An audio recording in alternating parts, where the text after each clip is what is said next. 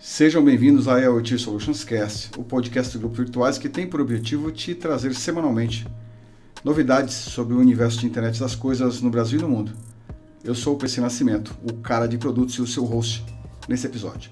No episódio de hoje eu vou falar um pouquinho sobre segurança no universo de IoT, um item que pouquíssimas empresas ou provedores de soluções nessa área se preocupam, embora já existam diversos programas no mundo ou é, empresas pensando exatamente em como criar mecanismos que garanta a segurança desses dispositivos. Por uma simples razão. Esse dispositivo se comunica com as empresas através de alguma porta. E isso pode se tornar uma vulnerabilidade na rede e um item de invasão nas empresas.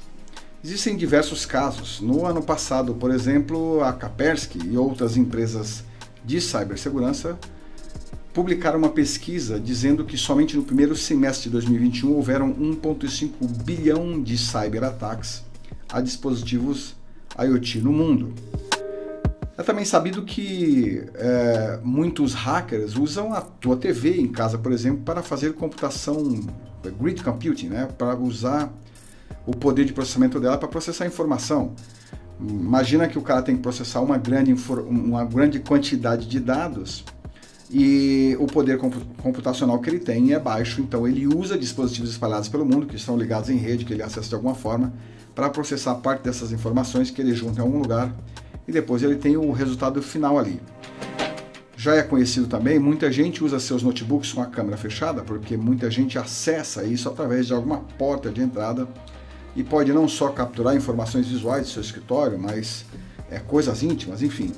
São casos conhecidos. Na Europa, criou-se um, uma espécie de consórcio que chama-se é uma criou-se uma sigla para falar de segurança em IoT que chama-se IoTT, do inglês Internet of Trusted Things, ou seja, a internet das coisas confiáveis. Porque é, começou-se a se, a, a se pensar em que protocolos, em que mecanismos de segurança eu posso colocar nesses dispositivos IoT, de forma que minimizem os riscos de vazamento de informação, de danificar a rede da empresa, etc. Você que trabalha com rastreamento veicular, monitoramento, etc., pode achar que isso não te afeta ou não tem nada a ver. Mas pensa no seguinte: talvez é, invadir o rastreador simples ali que está num carro hoje que não tem tecnologia, que não acessa nada, talvez não faça, é, não ofereça grandes riscos. Mas quando estivermos falando de carros conectados ou carros mais inteligentes que têm uma série de informações, isso oferece altíssimo risco. Além disso, é, além do risco financeiro, do risco de perda de informação, né, existe o risco à reputação, ao nome da sua empresa. É muito comum a gente ver é, os atores ou os funcionários que trabalham com a conectividade IoT. Existem casos diários, aí, corriqueiros, de funcionários que pegam o chip M2M ali do dispositivo IoT e colocam no seu celular ou tablet para acessar uma série de coisas, para ver vídeos na internet, enfim, para acessar sites pornográficos. Então isso coloca em risco o que? Reputação da empresa.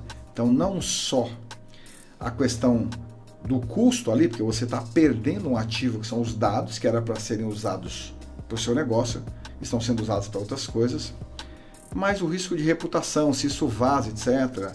Se acontece qualquer coisa, o nome da empresa vai estar ligado àquilo e isso para limpar tem um custo altíssimo. Então é importante se pensar nisso, fazer esse tipo de análise. Como é que eu bloqueio, inibo ou elimino mesmo a possibilidade dos meus funcionários fazerem esse tipo de coisa? Ou será que existe algum risco de alguém invadir a minha rede através de um rastreador veicular? Talvez seja uma pergunta que você deva se fazer, e não só para os seus dispositivos, mas pensando nos teus clientes, por exemplo. Se alguém invadir a rede de um cliente teu através de um dispositivo teu, é, embora aparentemente o risco seja pequeno, a possibilidade existe. Isso causa um problema enorme de perda de credibilidade um problema de reputação para sua empresa, além de custos financeiros para você e para os seus clientes.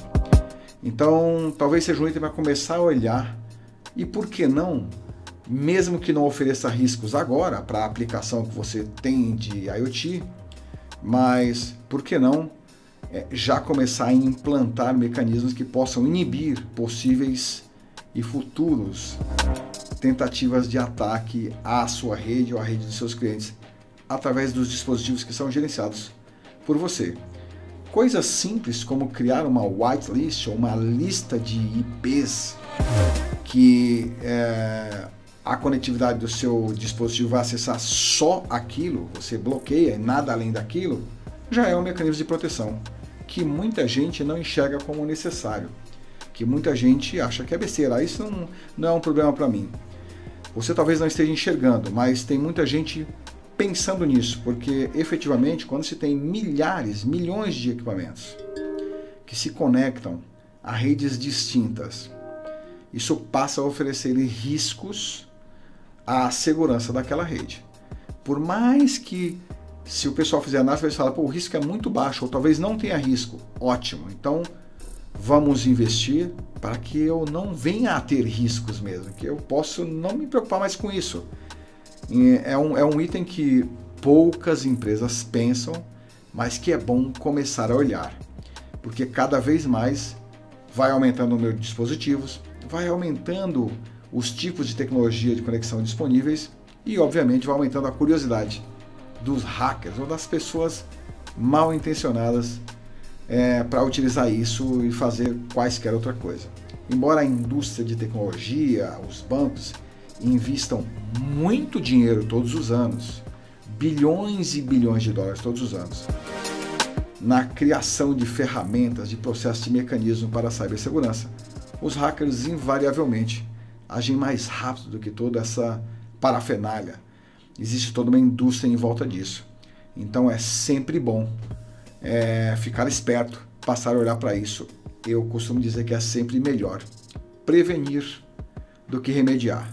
Então procure entender se existe risco, qual o tamanho desse risco, quais as possíveis brechas de segurança.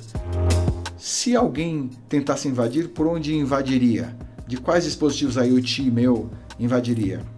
Isso oferece risco para minha rede, para algum negócio dos meus clientes ou não? São perguntas interessantes de fazer e se não tiver, ótimo, fique tranquilo. Mas se tiver, busque criar os mecanismos necessários para blindar o acesso aos seus dispositivos ATI de IoT de forma que você não venha a ter dissabores com isso. Então, eu falei aqui um pouco sobre segurança de dispositivos IoT, falei sobre a criação do IoTT, ou consórcio, que é internet das coisas confiáveis. Inclusive, se você entra, eles têm um site, é um .org mesmo, que mostra em, em quantos dispositivos têm conectados, dispositivos confiáveis, em que países do mundo, quantidade, etc. Você pode ver o Brasil lá. Falei aqui um pouco sobre tomar precauções, buscar criar mecanismos para evitar a invasão das suas redes através de um dispositivo IoT qualquer, que isso pode te causar prejuízos de reputação, prejuízos financeiros, de credibilidade, etc. Sugiro dar uma olhada nisso. Espero que você tenha gostado desse conteúdo. Se você gostou, por favor, se inscreve no canal. Dá um like, isso ajuda a entregar o conteúdo para outras pessoas, a plataforma vai entregar melhor. Ative as notificações para você não perder nenhum novo episódio. Eu te espero aqui no próximo episódio. Obrigado pela sua audiência e um abraço. Fica com Deus.